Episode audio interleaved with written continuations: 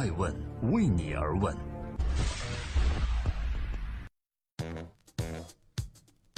Hello，大家好，这里是爱问每日人物，今天是十一月十三日，我是爱成，今天呢是星期一，欢迎聆听守候爱问每日人物，记录时代人物，探索创新创富。今天共同关注，曾靠资本惊魂万科，如今豪掷九百四十亿布局实体经济，姚振华是搅局还是洗白呢？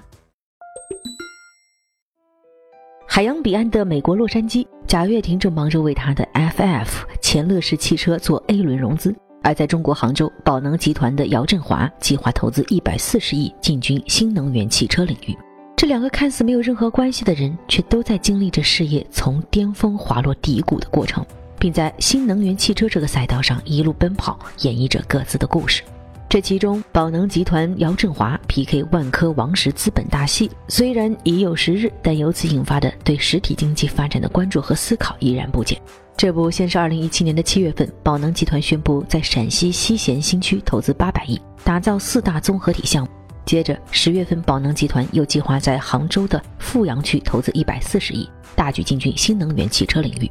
不言而喻的是，在资本市场折翼后的姚振华正在大手笔转战实体产业。今天，艾问美人物之姚振华，这是要借实体经济之名洗白呢，还是在践行着姚振华的反包围策略？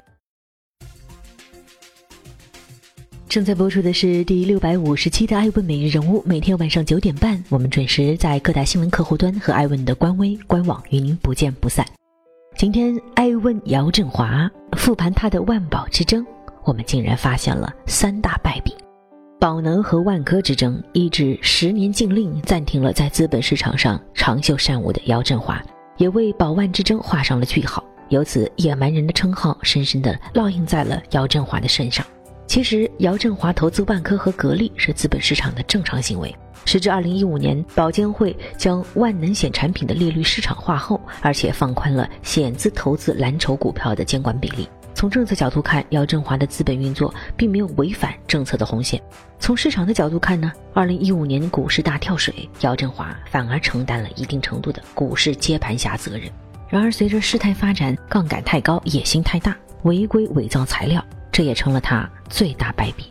话说，当时宝能和万科之争的余波来了，姚振华却陷入了格力之争。当时他触怒了董明珠，并遭遇了强烈回击，引发了社会对中国实体经济发展的担忧，以及与国家对实体行业复苏的初衷相悖，令一直保持中立的中国证监会也坐不住了。证监会主席刘士余更是祭出了资本市场出现妖精、吸血鬼等等严厉措辞。关于宝能之争的复盘以及姚振华的败笔，我想说，资本市场的博弈本无对错。如果资本市场都是善良的投资人，那举牌又有何意义呢？但是在面对舆论一边倒的窘迫境况下，姚振华本来可以与社会良好沟通、阐明立场，但他却选择保持沉默。显然，姚振华的公关能力，或者是他团队的公关能力，是不敢恭维的。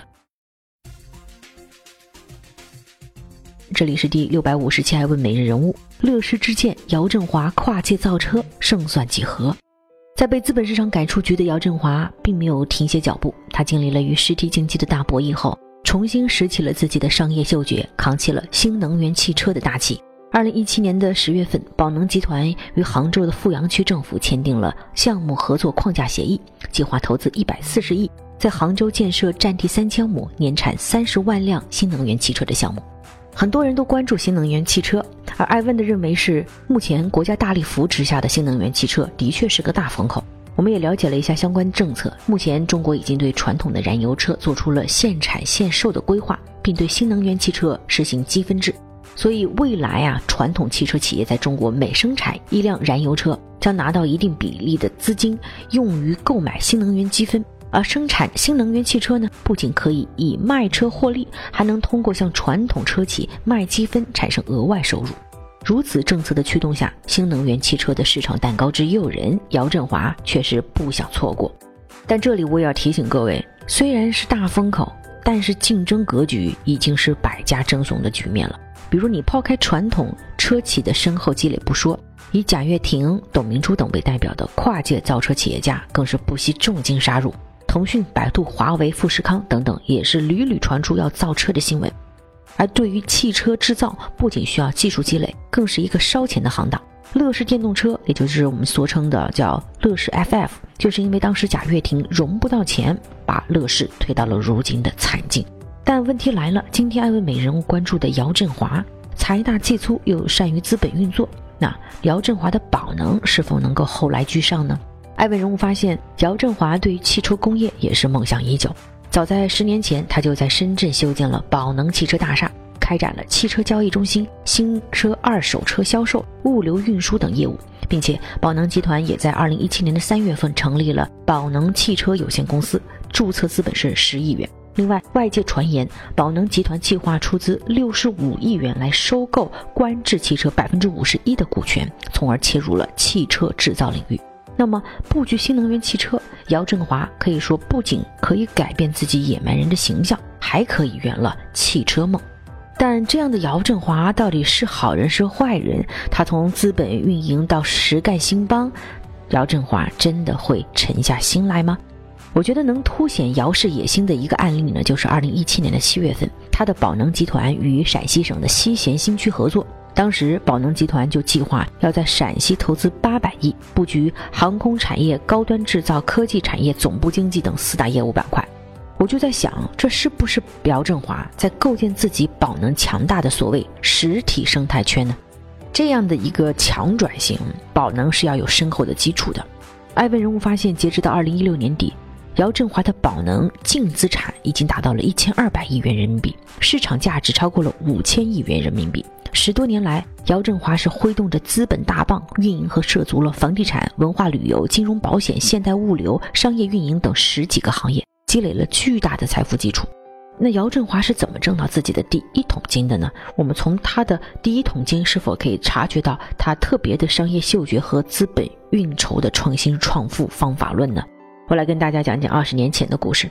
二十年前，姚振华创业当时正值呢，深圳市政府大力推荐为民办实事菜篮子工程。当时姚振华呢，在深圳就成立了新宝康蔬菜公司，开始自己的饭菜生意。后来他发现一个更好的机会，就以菜篮子工程的名义拿下了福田中港城小区和南山区宝能太古城两个地。从此，姚振华迅速转型，将公司更名为深圳市新宝康实业公司，从而踏入房地产市场的大门，并用一百七十万元撬动了一个几亿的地产项目。姚振华如此高超的资本运作能力，在当时已经展露无遗。当年以菜篮子工程为跳板，切入房地产行业，从而向资本的运营强势挺进。如今，他在实体经济复苏的契机下，又重新重磅布局高端制造和科技领域。我相信，这不仅是宝能集团的重大策略突围，也会是姚氏资本脱虚向实的重要落脚点。但金融助力实体可不是一句简单的口号。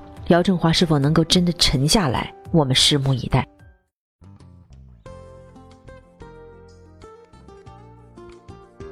在今天爱问美人物的最后，欢迎各位关注我们的官微官网 iaskmedia.com，也欢迎各位关注爱问顶级人物的第四季，十二月二十日将在北京录制，